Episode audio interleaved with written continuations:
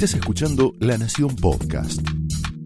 A continuación, Willy Cohen analiza la actualidad nacional, el rumbo de la economía y el futuro del país en Somos Nosotros. Pero es cada vez más evidente que, bueno, eh, digamos, ha sido el gobierno, tanto de Alberto y de Cristina Fernández, quienes en la práctica han impedido finalmente la llegada de las vacunas de Estados Unidos a la Argentina. Estamos eh, finalmente ya prácticamente pasado un año y medio de esta, de esta pesadilla, con récord eh, de contagios, eh, con ya cerca de 80.000 muertos. Y evidentemente ha habido una decisión política del gobierno de la Argentina que posiblemente tiene mucho que ver con las, las decisiones de haber radicalizado la política exterior, pero está claro que se le ha impuesto finalmente como a todo un cepo y un cepo a las vacunas de los Estados Unidos. Fíjate que el caso de Pfizer está derivando en un verdadero escándalo en la Argentina con eh, acusaciones cruzadas de corrupción, eh, con eh, ministros y exfuncionarios que se acusan unos y otros, y eh, lo que ha sido una solución para el mundo, para todo el mundo, eh, que ha sido naturalmente la vacuna de Pfizer, la tecnología del ARN mensajero, en la Argentina se ha convertido en un escándalo. Y no solamente el caso de Pfizer, no hay ni siquiera noticias en la Argentina de la gran vacuna de Johnson y Johnson, que es una vacuna que ha permitido en Estados Unidos eh, bueno, obviamente una inmunización masiva con una sola dosis, es a la vez la que la mayoría de los argentinos que viajan a los Estados Unidos eh, optan por, por, por, por, colocarse por el hecho de que es solamente una sola dosis. De la vacuna de Moderna no hemos tenido eh, ni siquiera, insisto, noticias a esta altura del partido, algo que es inaceptable, lo hemos esto lo hemos venido comentando, Pancho, durante toda la temporada en nuestro programa, lo hemos hablado incluso durante el verano, en nuestro programa Verano de Noticias. Em, eh, no, no hay ninguna duda que aquí se ha combinado esta decisión política eh, de, de, poner un cepo contra las vacunas de los Estados Unidos y tiempo. Bueno, estamos. Ah, ahí te escuchamos bien, Willy. ¿Tenemos alguna dificultad? ahí está, a ver, a ver si podemos retomar el contacto. Bueno, está medio trabado. ¿Hay un cepo a las vacunas, Beto? A ver, eh, digamos, lo que planteaba Willy eh, me parece que está centrado en una decisión geopolítica y estratégica o como consecuencia de esa decisión eh, que impulsa la vicepresidenta Cristina Fernández de Kirchner, prácticamente yo diría desde el año pasado y que lo hemos visto en función del alineamiento de la Argentina con Rusia, con China, y obviamente eso también te compromete con, Cuba y con Venezuela. Así son los votos que hemos visto por parte, o como por orden de la Cancillería, eh, aunque en definitiva nada tiene que ver con lo que intentó transmitir el presidente Alberto Fernández en eh, su último viaje a Europa, lo hemos visto eh, tensionando con Venezuela, yéndose del grupo de Lima y no queriendo, acompañado de una denuncia en la Corte Internacional de, La Haya, en la Corte Penal de La Haya, y lo mismo, esto de no condenar el terrorismo de Hamas eh, que tanto revuelo ha, generado y sí avalar una investigación del Comité de Derechos Humanos de Naciones Unidas que bueno ha generado un roce importante con eh, el gobierno de Tel Aviv. Después que de... Sí, perdón. Pancho, ahí que todas las historias vinculadas a, la primer, a las primeras negociaciones con la vacuna rusa, por ejemplo, tenían bastante cuestionamiento o bastante filtración desde el gobierno de que Ginés González García la desaprobaba y se avanzó con esa vacuna rápidamente. También eh, pasó lo mismo con la vacuna de Sinopharm, aunque había ahí un negociador, un empresario negociando traer esa vacuna, eh, tomó el kirchnerismo la decisión dentro del gabinete. Eh, impulsando a que el gabinete fuera a buscar de Estado a Estado esa vacuna, aunque el plan inicial, cuentan algunos que estuvieron en esa mesa de negociación, era que la trajeran o las empresas, las empresas privadas, que un laboratorio presentara, el laboratorio de LEA presentara la vacuna de Sinopharm en Argentina, ¿no? de esto nos habló eh, Claudio Fantini. A ver si eh, tenemos el tape, dale.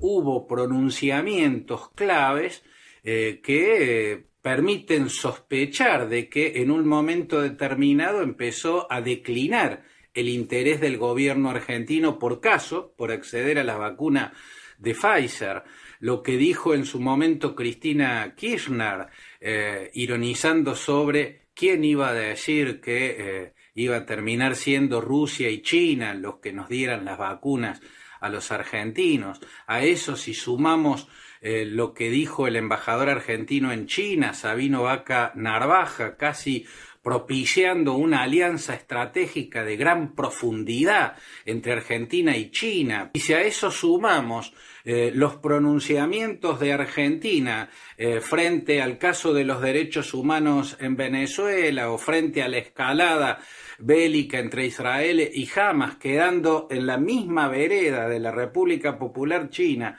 y de Rusia, se justifica sospechar entonces que por presiones internas en el espacio del oficialismo, por presiones concretamente del kirchnerismo, puede explicarse que haya declinado el interés del gobierno en adquirir eh, la vacuna de Pfizer en un momento en el que todas las vacunas resultan imprescindibles.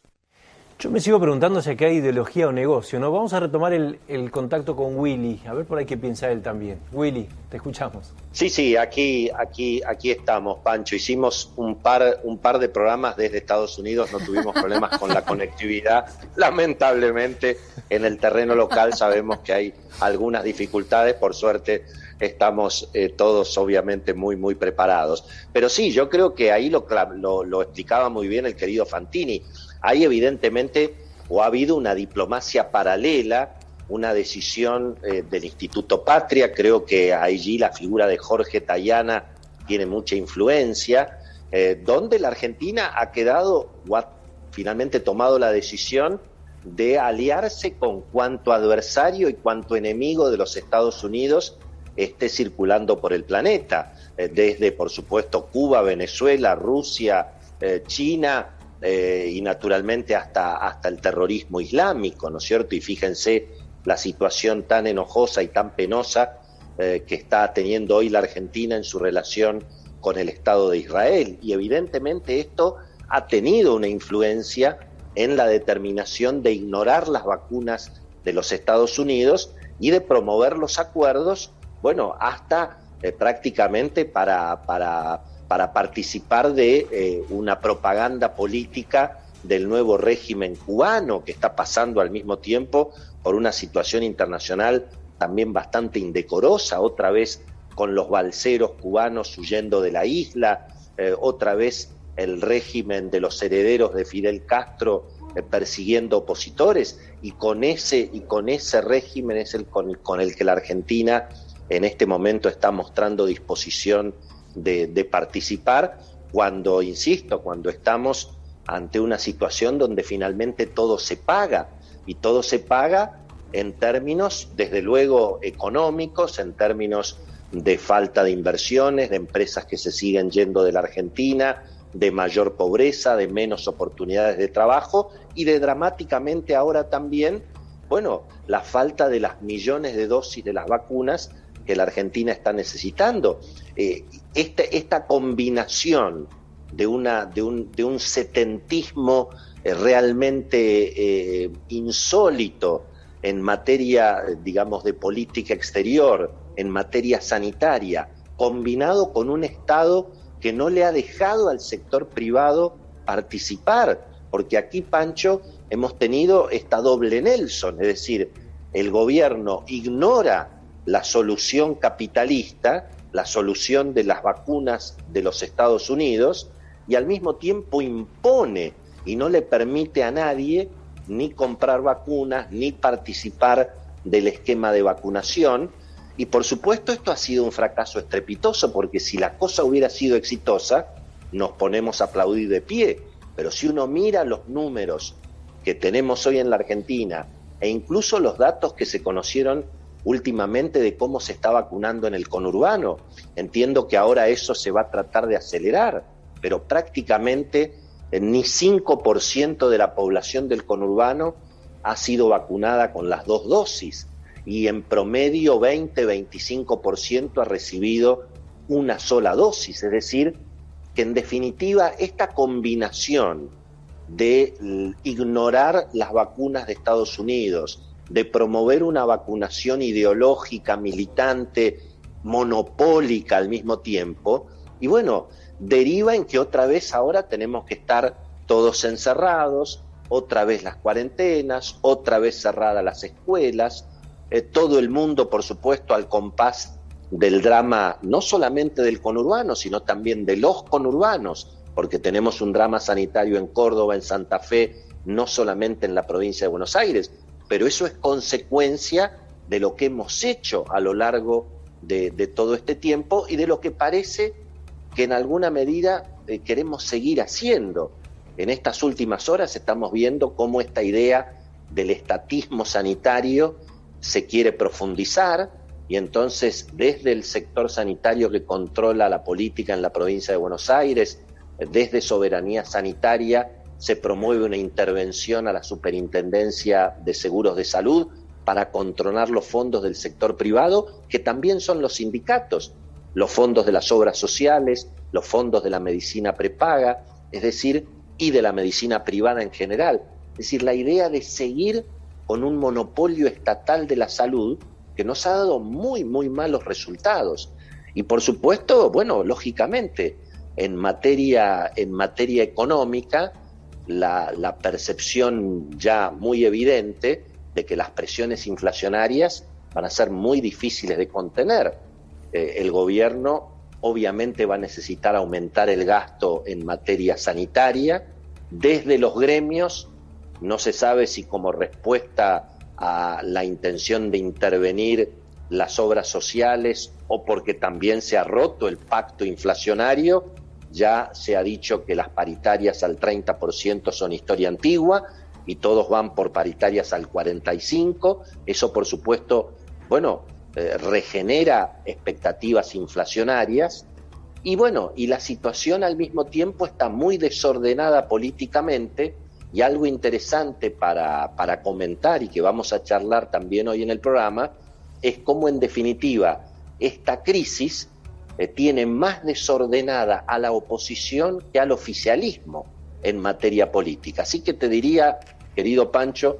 que es un combo interesante para empezar a analizar y sobre todo para que Beto Valdés y Cecilia Bufflet nos cuenten un poco, bueno, de qué se trata esta este giro tan, tan significativo en materia política, en materia de política exterior, y cuánto cuesta eso. Esto fue Somos Nosotros, un podcast exclusivo de La Nación. Escucha todos los programas de La Nación Podcast en www.lanacion.com.ar. Suscríbete para no perderte ningún episodio. Estamos en Spotify, Apple Podcast, Google Podcast y en tu reproductor de podcast favorito. Seguí escuchando La Nación Podcast.